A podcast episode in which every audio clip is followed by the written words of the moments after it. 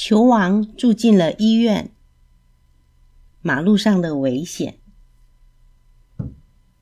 这一天阳光明媚，天气温暖，非常适合户外运动。牛皮兔亨利悠闲地躺在床上，梦想着自己是世界上最棒的足球运动员。我敢打赌，我将比贝克汉姆进的球还多。他一边吹嘘，一边迅速地起身穿上了球鞋。但是他太心急了，心急的忘了系上鞋带。亨利抱起足球冲出了卧室，可是刚刚跑到楼梯口，他的脚就踩在了自己的鞋带上。亨利就这样重重的从楼梯上摔了下去。哦，哎呦，救命啊！他大喊大叫着，滚到了楼下。你还好吧？你没事吧？大瞎猫和薯片狗闻声跑过来，都关心的问着：“你的鞋带没系好，亨利，这就是你摔下楼梯的原因呢。”大瞎猫责备地说：“系上鞋带，系上鞋带！”枕头鹦鹉也在一边连声地叫着。然而，亨利似乎很快的就忘了疼痛。他一边系鞋带，一边问道：“你们想去公园里踢足球吗？”好啊！薯片狗立刻欢呼了起来，然后又问：“我可以当守门员吗？”“当然没问题喽！”亨利说着，就抓起了足球冲出门去。他边跑边嚷嚷着说：“来吧，伙计们，快点儿，别浪费时间喽！”出门没多久，亨利便不安分地在马路上倒走起来，根本不看路，结果撞到了一只正慢吞吞向前走的大瓜牛，狠狠地摔在了地上。你为什么不看路？你往哪儿走呢？亨利咧着大兔牙，气哼哼地对瓜牛说：“你是不是总是这样子到处乱撞，撞到别人呢？”瓜牛瞪大了双眼，伸长了脖子，很生气地说：“你应该看看自己在往哪儿走啊！”“对呀，亨利，为什么你不看看自己往哪儿走呢？”枕头鹦鹉又开始学神儿了。“哎，算我倒霉！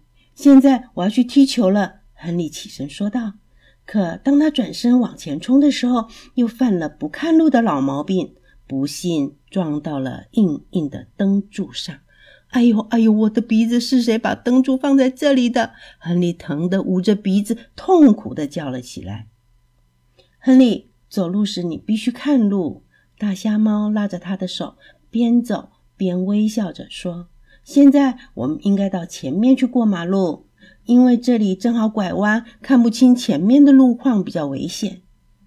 我们要拐过弯，再过马路。一旁的枕头鹦鹉又笑着附和着说：“过马路之前，我们必须停下来，仔细看一看，听一听。”大瞎猫耐心地说道。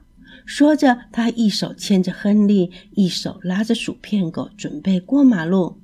可是就在这个时候，他注意到亨利和枕头鹦鹉站在人行道的边上，他忍不住地说：“为了安全起见，你和枕头必须站在人行道里面。”退回去，站到人行道里面。枕头鹦鹉一边学舌，一边摇摆着，喊亨利从人行道的边缘向后退了一小步。现在我们可以过了吗？亨利连忙问道：“他总是如此的心急，不，还不行。我们必须仔细观察马路上的情况，必须朝每一个方向都看看。如果一切都很安全，没有什么来来往往的车辆，我们就可以过马路了。”大瞎猫仍然很有耐心地解释着。“哦，好。”薯片狗忽然闪着眼睛，若有所思地说：“上看看，下看看，左看看，右看看。”前看看，后看看，这样我们可以过马路了，对吗？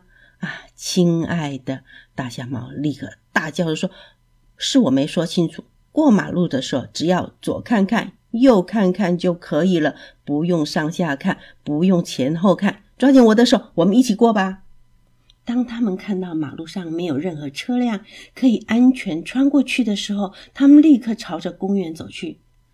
这时，亨利一路狂奔，冲到了最前面。不，亨利，你不能跑着过马路，那是很危险的。你应该要走过去。大象猫见状，立刻拉住了亨利，走着过去。枕头鹦鹉笑着学舌：“看看我，我从来都是走着过任何地方的，我从来都不飞。”伙计，那是因为你有惧高症。”大瞎猫不屑地说。听了这话，枕头鹦鹉羞得脸都红了。到了公园里，他们高兴地踢起了足球。亨利追着大瞎猫，薯片狗阻拦着亨利，枕头鹦鹉当起了裁判。现在球王拿到了球，他躲过了对方的后卫，而且快速的对另外一方的球员对准球门射击。可是亨利踢得太猛了，球一下子弹到了马路上。我去捡！亨利边喊边追着球跑了过去。快回来！你出界了！你出界了！枕头鹦鹉高声的喊着。其实他并不明白什么是出界。亨利没有看到路，就冲进了马路上。不，快回来，亨利！大瞎猫惊得尖声大叫。他想跑过去拉住亨利，但是已经太晚了。这时，只听见一阵尖利刺耳的刹车声和“嘣”的一声猛烈的撞车声。亨利被一辆驶过来的汽车撞倒了。亨利立刻被送进了医院。幸运的是，汽车开得很慢，亨利伤的并不是很严重。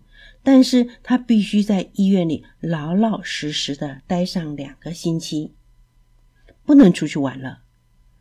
我想，和你以后过马路之前，应该会要记得停下来，仔细看看，仔细听听了。这个故事就说完了。